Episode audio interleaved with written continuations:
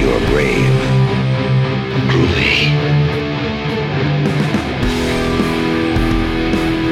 You just take care of the justice, and I'll handle the revenge myself. Who will win? The living or the living dead? I had a mad impulse to throw you down on the lunar surface and commit interstellar perversion. Her deadliest weapon is her body. We'll tear your soul apart.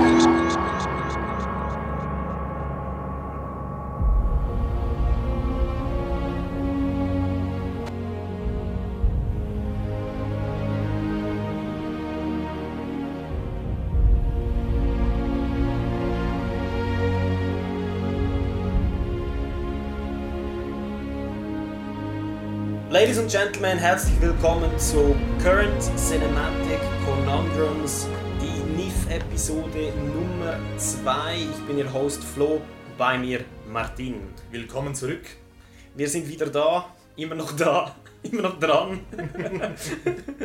das Programm geht weiter und wir haben für euch ähm, eine Runde neuer Empfehlungen bereit. Haben wir Genau, wo starten wir, Martin?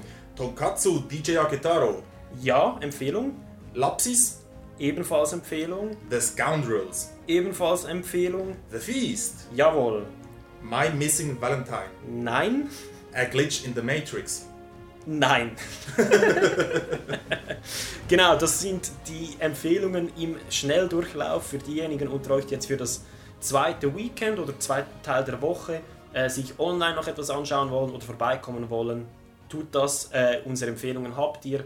Äh, Gibt es auch in der ersten Episode. Ja, ja, wir wissen ja, dass nicht alle unsere Episoden ganz anhören. Also nur die ersten 10 Minuten und dann raus Genau. in die Welt. Genau, für diejenigen, die jetzt dabei bleiben, haben wir die Detaildiskussion dieser Filme gleich nach diesem kurzen Einspieler. Hi, I'm Joko Anwar, director of Impetigore, Gundala, and Satan Slaves, and you are listening to the Art or Trash Cinema Podcast.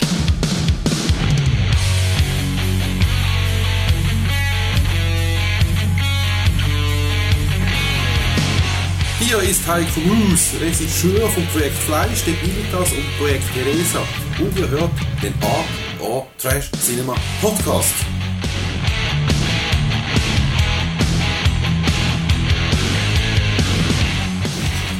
안녕하세요. 영화 악인전 The Gangster, The Cop and the Devil 어, 감독 이원태입니다. You are listening to the Art Trash Cinema Podcast.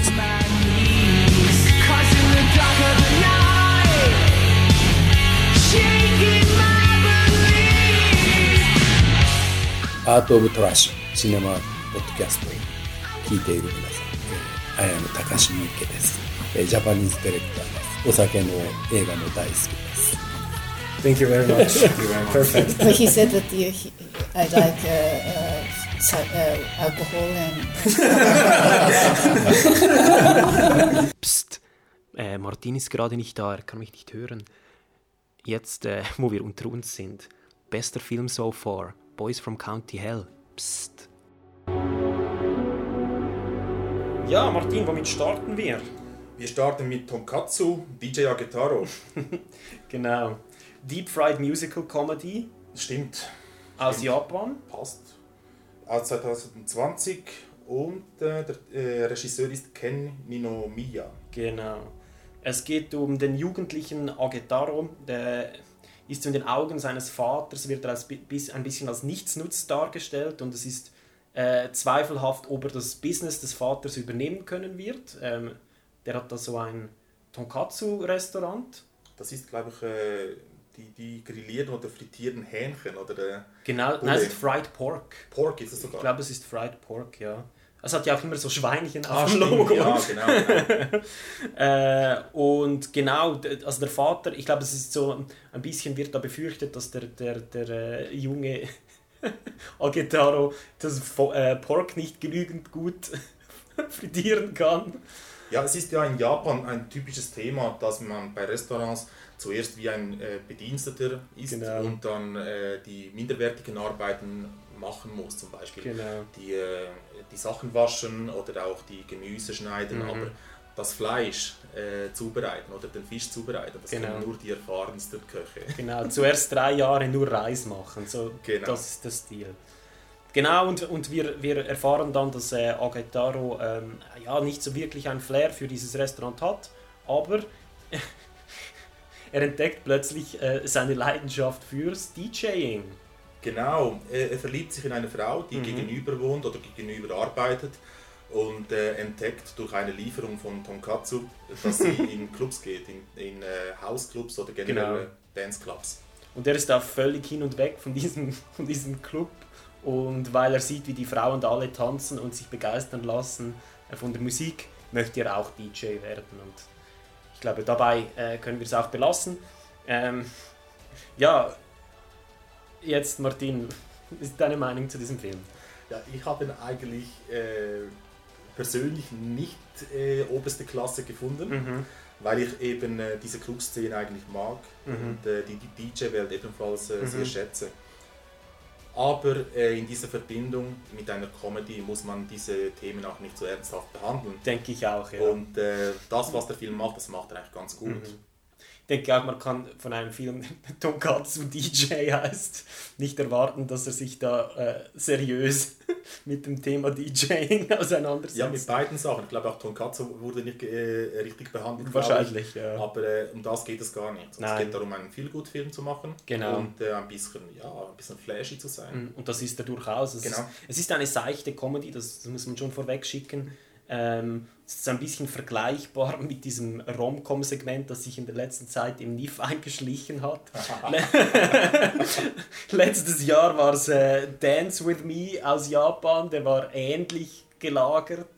Ähm, und ja, also ich bin nicht Fan grundsätzlich von solchen Filmen, aber ähm, es ist so inoffensiv, äh, stupid und irgendwie auch ein bisschen herzerwärmend, dass man gar nicht viel Negatives sagen kann.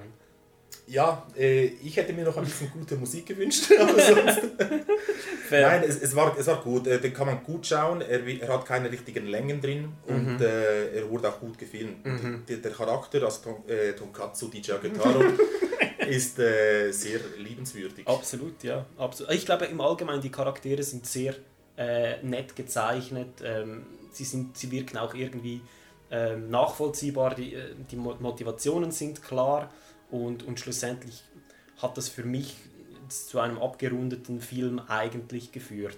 Mehr zum Beispiel als Dance With Me letztes Jahr, den fand ich ein bisschen lackluster äh, in diesem Bereich. Der ist so ein bisschen flacher geblieben als jetzt dieser Film. Und wieder haben wir eigentlich hier einen Coming-of-Age-Film, oder? Absolut. Und das äh, funktioniert. Genau.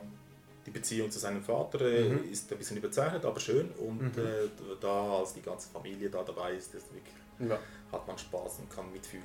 Finde ich auch. Also von meiner Seite absolut, das hat, das hat funktioniert und kann man sich auch gerne anschauen, wenn man, wenn man weiß, worauf man sich einlässt natürlich. Mhm.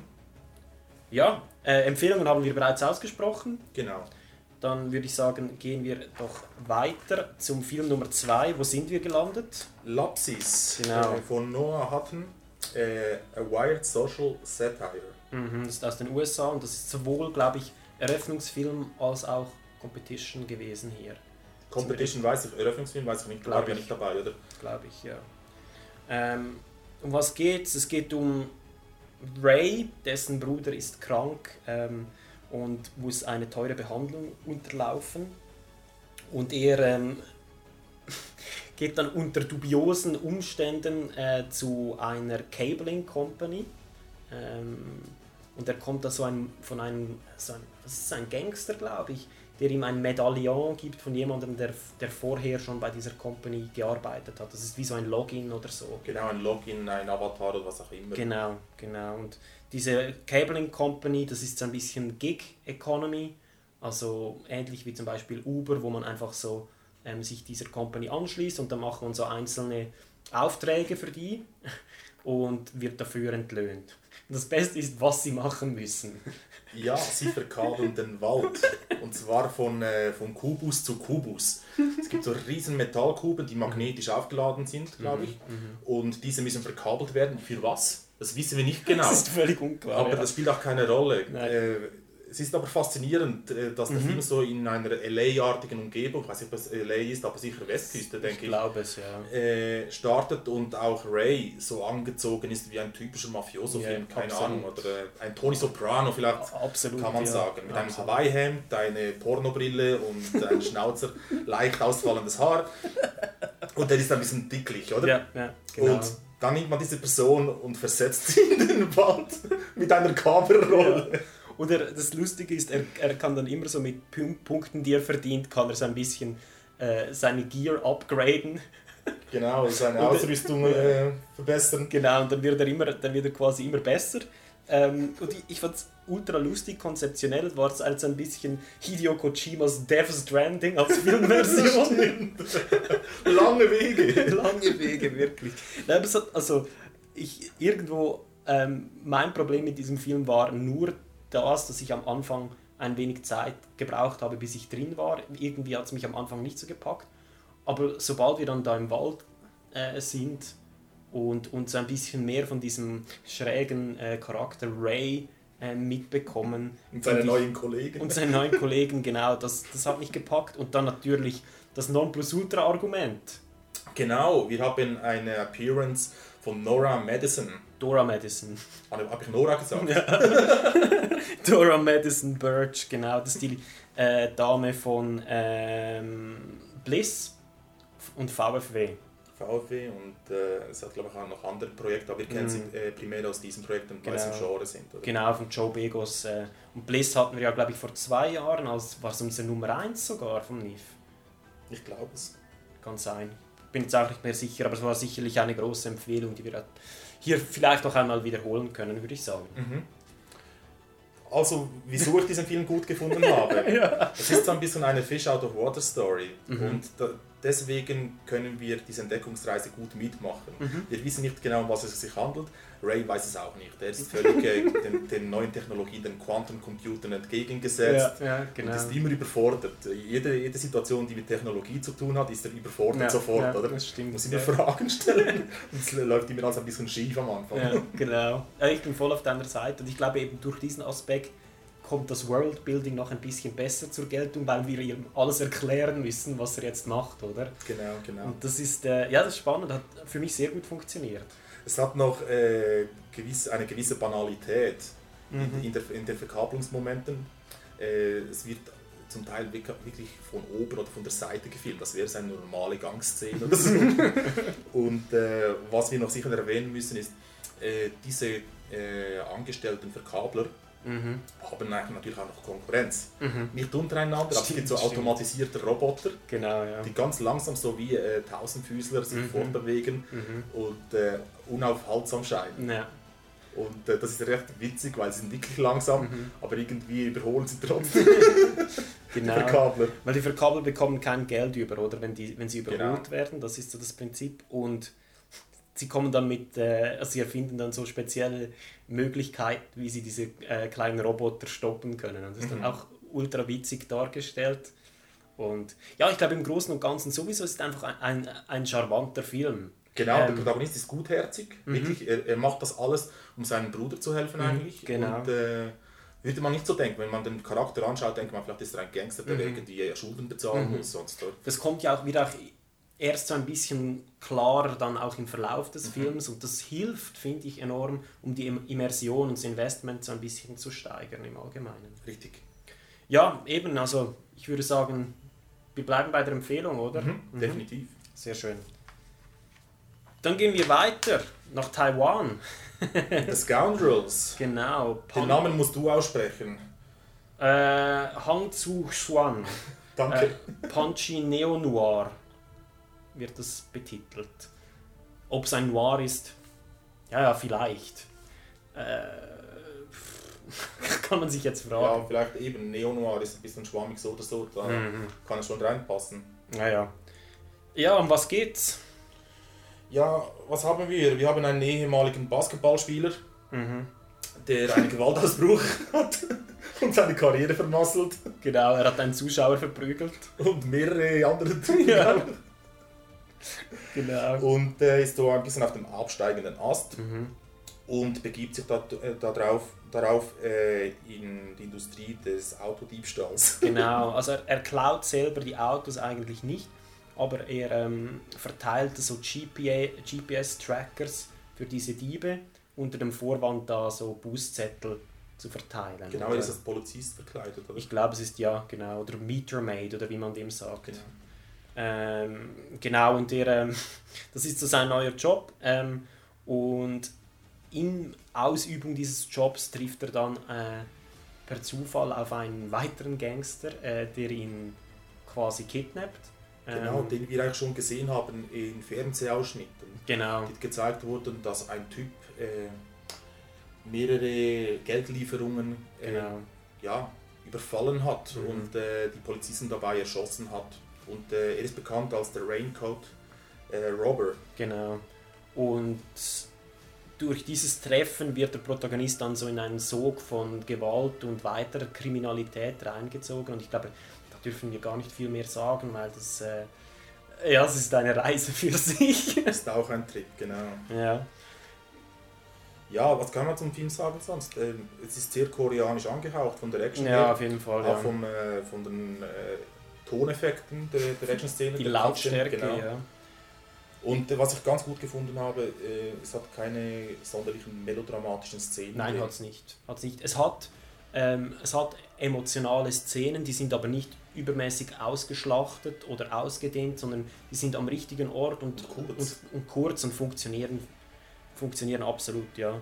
Aber vielleicht, vielleicht noch mal kurz zur Action. Ich finde, das muss man schon noch betonen, weil unglaublich tighte Action, ähm, die Choreografien sind äh, extrem gut und also brutal viszerale Schlägereien, wirklich. Also äh, fand ich ein absolutes Highlight, äh, wie, wie das gemacht war, muss ich sagen. Äh, Ja, äh, es spielt eigentlich noch viel mit dem Realismus auch, im, im Sinne Mhm. der, der, der Kampfszenen oder der, der brutalen Szenen. Es gibt Schüsse, die Mhm. nicht überladen sind, Mhm. sondern plötzlich äh, einfach Blut rausfließt, aber Mhm. ganz, ganz wenig und sachte. Mhm. Und äh, da gibt es aber auch die Action-Szenen, die äh, auf Kampf ausgelegt sind und diese Genau. haben sie in sich. Ja, also es ist wirklich so wieder einer dieser Filme, wo die Schläge wie Kanonenschüsse klingen. Und das ist gut so, das braucht es. Und ich glaube, diese Art von, ich, ich nenne es Impact, Mhm. ähm, gibt es im heutigen Action-Kino im Mainstream, äh, vor allem im, im amerikanischen Raum, äh, gibt es nicht. In Gibt es Form. nicht, aber so müsste es sein. Ja, ich, absolut, oder? ja. Ich habe mir auch notiert, so müsste Mainstream-Action-Kino aussehen. Mhm. Oder? Ja. Das wäre der Benchmark. Mhm, stimmt, Mit den Koreanern zusammen. Also. Koreaner tendieren eben noch zum Melodrama oft. Genau, das stimmt. Und das war jetzt hier überhaupt nicht der Mhm. Fall. Und ich, ich fände es so cool, wenn, wenn aus Hongkong auch einmal etwas dieser Art kommen würde, beziehungsweise vielleicht gibt es es ja, aber ich kenne es nicht.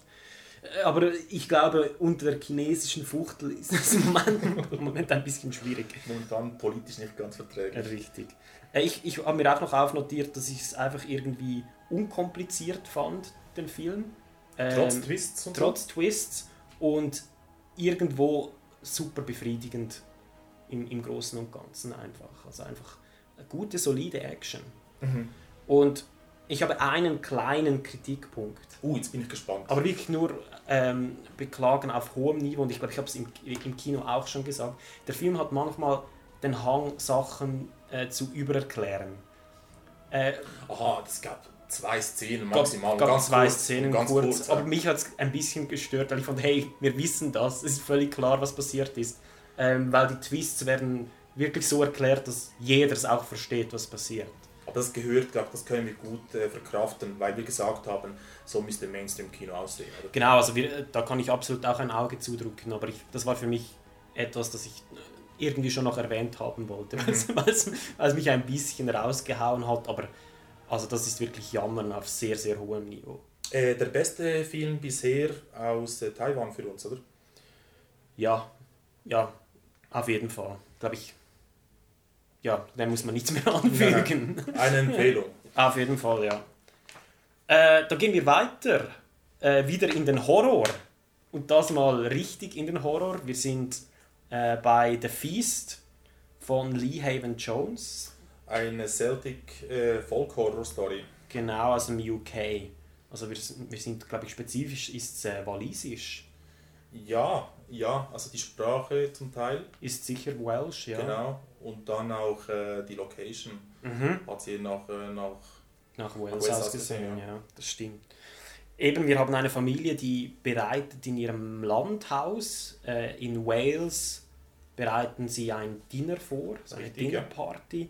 Ähm, und ich glaube, es wird irgendwie erwähnt, dass sie, also, oder der, der Vater ist Parlamentarier und lebt sonst eigentlich in London. Ähm, und sie haben da lokal eine Bedienstete angestellt, äh, Cardi, das ist eine neue, die, die irgendwie die Bekannte, die sie sonst hatten, ähm, dort ablöst im Haus. Und die soll helfen, dieses Essen vorzubereiten. Genau, weil sie ja reich sind und die, die Frau und der Mann das nicht selber machen können. Genau, genau. Und die, sie haben ja zwei Kinder. Mhm. Zwei, also Kinder, äh, zwei Erwachsene, Männer, ja. junge Erwachsene. Und äh, diese sind auch recht verwöhnt und komisch drauf. Mhm, genau. Der eine ist super motiviert, Sport zu machen, Er bereitet einen Marathon vor oder einen Triathlon, ich weiß nicht Mhm. genau mehr, was es war. Er hat auch eine spezielle Diät und der andere ist ein Kiefer, glaube ich, oder ein, ein Es ist Drogensüchtiger. ein drogensüchtig und ist, glaube ich, Musiker, der eigentlich in London wohnt. Und der muss jetzt bei den Eltern bleiben quasi. Mhm. Ähm, das ist so das Setup und wir sehen dann im Verlauf des Abends eigentlich immer mehr so diese Dysfunktionalität dieser Familie einerseits und andererseits sehen, wird eben auch klar, dass sowohl die Familie als auch Cardi für diesen Abend andere Motive hat, als man ursprünglich denkt. Richtig, richtig. Äh, spoilern wollen wir oder nicht? Ähm, vielleicht in der Detaildiskussion jetzt können wir schon, ähm, wenn wir einzelne Szenen haben. Ähm, Mhm. Also vielleicht einfach zuerst allgemein gehalten. Mir sehr, sehr gut gefallen, wahrscheinlich ein, noch ein bisschen besser als dir. Äh, ich war absolut drin, was übersexualisierter Folk-Horror, ähm, ja, der Meisterklasse kann man fast sagen. Nein, es hat mir einfach wirklich sehr gut gefallen. Mir ebenfalls. Mhm. Also wir haben die, die, wie der Film ja, gedreht wurde, hat mir gefallen. Mhm. Die Location hat mir gefallen. Was mir nicht so gefallen hat, ist die Architektur, aber äh, das, das ist Teil de, der, der Story, glaube ich. Ich glaube auch, ja.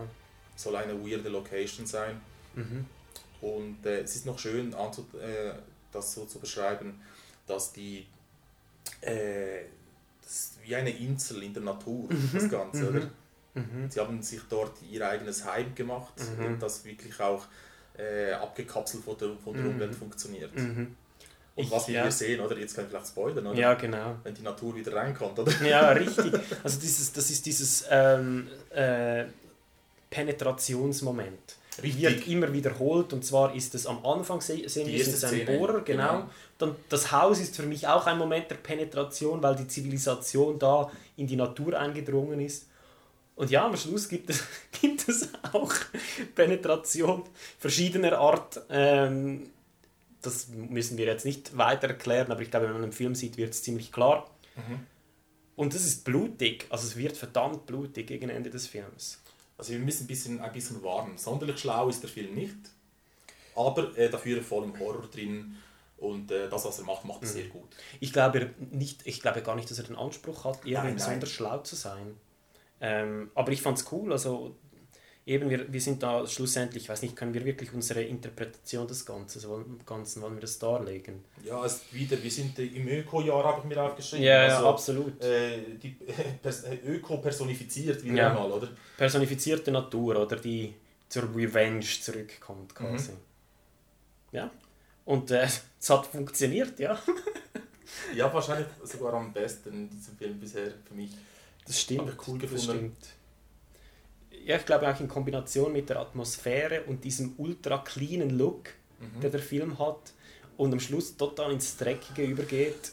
Was mir, glaube ich, gefallen hat, ist, auch, dass die Politik nicht die Überhand genommen hat in diesem Film. Also Mhm. Das war ein gut balancierter äh, Horrorfilm mit Mhm. politischer Botschaft, Mhm. aber äh, balanciert eben. Nicht, dass es plötzlich sagt, ja, jetzt, äh, ja, jetzt verlieren wir uns in, in, Mhm. diesen, in diesen Bildern und äh, es kommt äh, die Botschaft noch einmal reingehämmert Genau. rein, oder?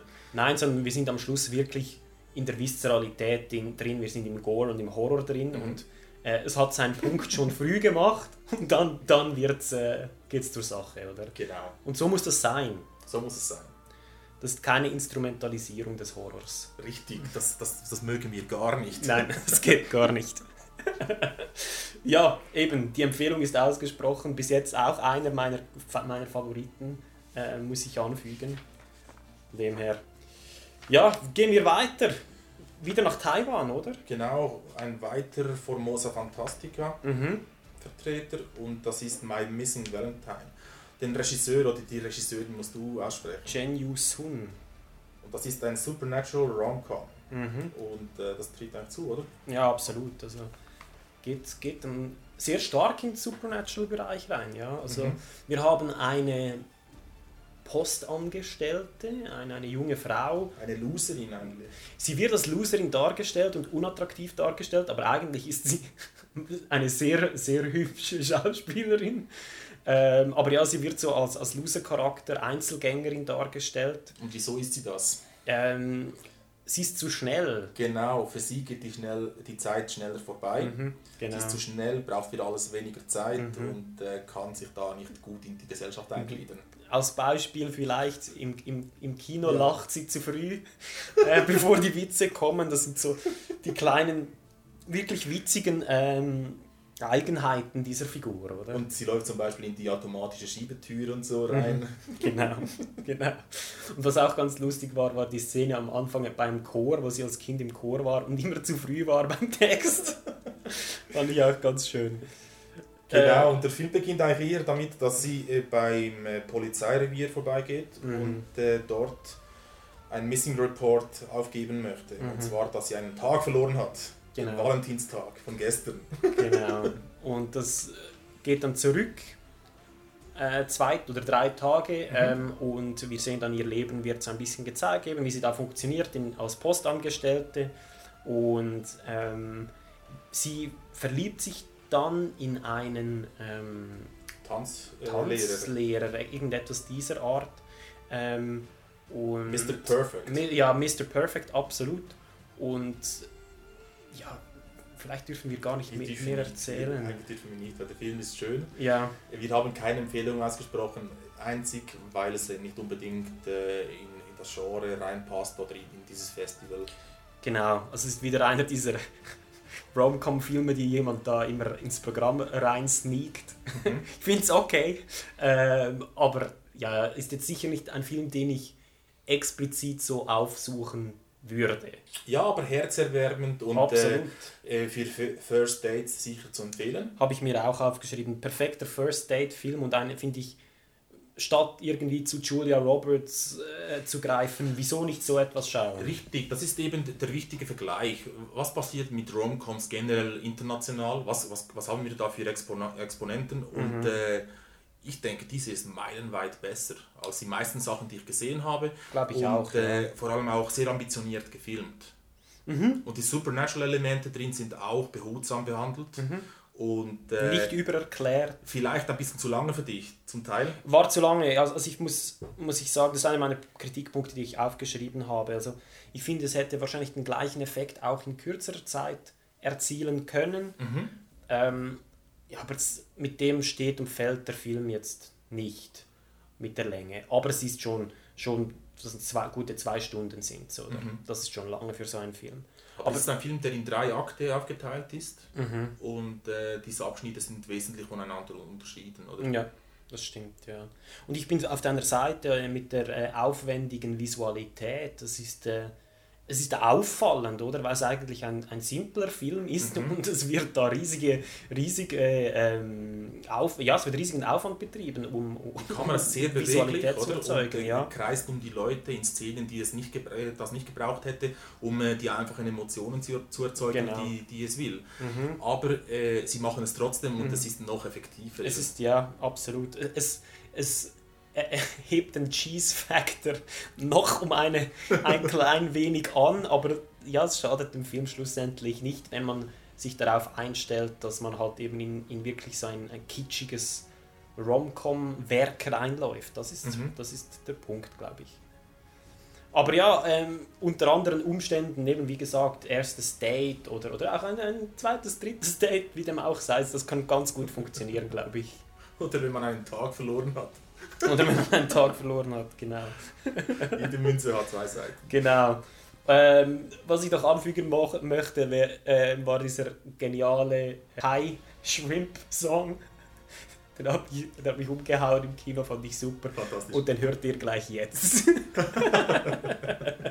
迪卡你好吗？我是一只泰国虾，在水里跳恰恰，我家住在表沙场。萨瓦迪卡，你好吗？我是一只泰国虾，我有个小愿望，想去帕塔亚度假。泰国虾，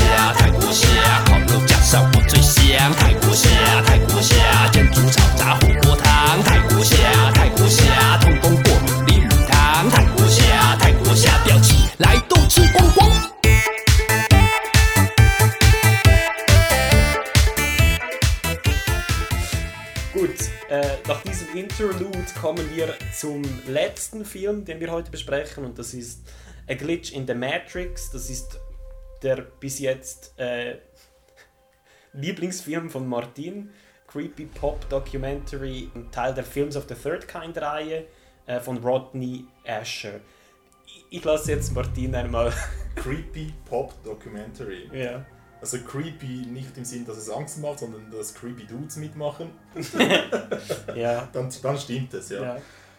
Ja, ich, ich weiß nicht, was ich zum, äh, zu diesem Film sagen soll. Also es geht um die Frage, anfänglich geht es um die Frage, ob wir in einer Simulation leben. Mhm. Also es geht um die Simulation Theory. Und äh, diese Theorie wird uns beigebracht von, äh, von Keller-Nerds. Ja, ist kann man so sagen. Von, äh, ja. Und äh, das wird verkörpert, indem wir sie nicht äh, als reale Person sehen, sondern mit ihren Avataren. Die Mhm. sind äh, zum Beispiel, der eine hat einen, ein Römerkostüm an und ein, einen Diamanten als Kopf. Ja, irgendwie oder einen. Smaragd oder äh, Rubin. Keine Ahnung. Die, die sich immer bewegen und so. Und äh, der andere hat so eine ägyptische Götter, äh, Götter Genau, einen, Figur als Anu Kopf. hat er, ja. Genau. Und es zieht sich so durch mit dieser komischen Gaming-Ästhetik, ähm, die zum Teil funktioniert, zum Teil nicht so funktioniert.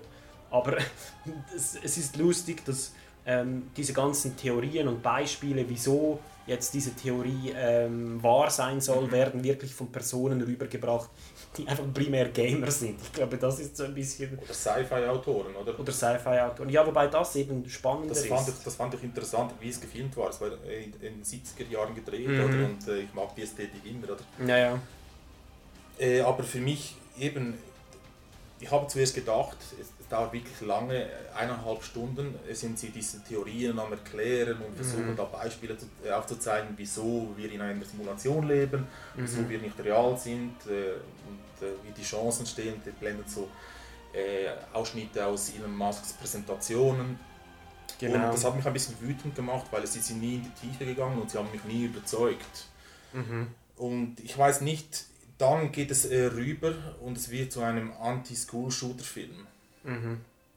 Äh, Sie versuchen äh, ein bisschen zu erklären, wieso ein, äh, jemand, der primär im Keller hockt und Videospiele spielt, dann auf Massaker ausrichtet. Oder? Ja, sie, also sie zeigen so diese Gefahr, dass äh, wenn, die An wenn jemand zur Annahme kommt oder zum Schluss kommt, dass alles eine Si- Simulation ist, was ist dann die Konsequenz gegenüber dem Verhalten zu den Mitmenschen, oder? Also, Mhm. und, und die Reaktion vieler Leute scheint in diesem Zusammenhang zu sein, hey, dann kann ich machen, was ich will, weil es gibt keine Regeln, ich kann Gewalt ausüben und so. Und diese Thematik wird behandelt, aber doch sehr plump eigentlich, finde ich. Aber es ist eigentlich das Thema des Filmes. Mhm. Es war nicht die Simulation Theory eigentlich, sondern es geht Ja. wirklich um, um, diesen, diese Kaus- Kausalität ein bisschen aufzuzeigen Ja. oder ein bisschen Verständnis dafür zu wecken.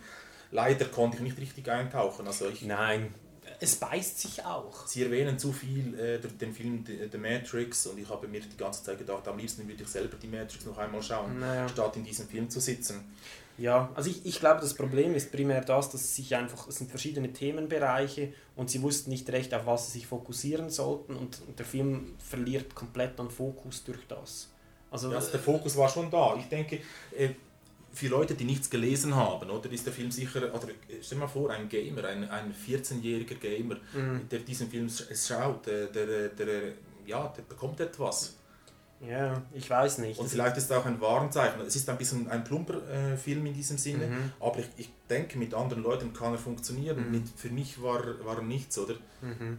Ja, für mich hat eben nicht einmal der Fokus gestimmt. Ich war irgendwie, es, es, es werden so viele Themenbereiche angeschnitten ähm, und keiner wird irgendwie richtig ausgeführt. Nein, sind alle ungenau. Genau, ungenau, es ist flach und schlussendlich ähm, habe ich dann das Gefühl, man wusste gar nicht recht, wo man jetzt einen Schwerpunkt setzen wollte.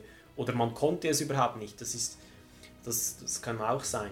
Aber ich finde es eigentlich schade, weil ähm, Rodney Asher, der hat ja diesen ähm, Shining-Film gemacht, Room 237. Das ist so eine, ein, ein Zusammenwürfeln von Theorien äh, der Interpretation von Shining. Und das ist wirklich cool, das ist spannend, ist völlig absurd, aber ist, ist, ist, ist spannend. Und ja, also ich, ich weiß nicht, ob der Film überhaupt einen Anspruch hat, irgendwie etwas abschließend zu behandeln. Nein, also sicher nichts äh, Theoretisches und sicherlich auch nichts Wissenschaftliches. Nein. Ähm, was für mich aber äh, der ausschlaggebende Moment war, da, dass ich den Film nicht gemacht habe, ist einfach das, das Mysterium oder diese, dieses fantastische Darstellen von dieser äh, Simulationstheorie. Mhm. Das hat, für mich überhaupt nicht funktioniert. Es war kein Mysterium und ich, ich war immer ja, am Kopfschütteln. Ja, Also, es ja, war etwas reißerisch irgendwie auch. Also, Ich habe es versucht. Ja. ja. Und das hat, ja, für mich hat es auch nicht funktioniert in dieser Form. Also, ja, wir bleiben hier beim Abraten. Genau. Würde ich sagen. Ja, und damit sind wir bereits am Ende, kurz und knackig. Und weitere Empfehlungen folgen, oder? Wir sind noch nicht am Ende. Nein, es gibt noch ein paar. Ja. genau, es gibt noch Empfehlungen. Vielleicht wird noch das ein oder andere Interview folgen. We will see and you will hear. Arrivederci. Bis zum nächsten Mal beim Arthur Trash Cinema Podcast.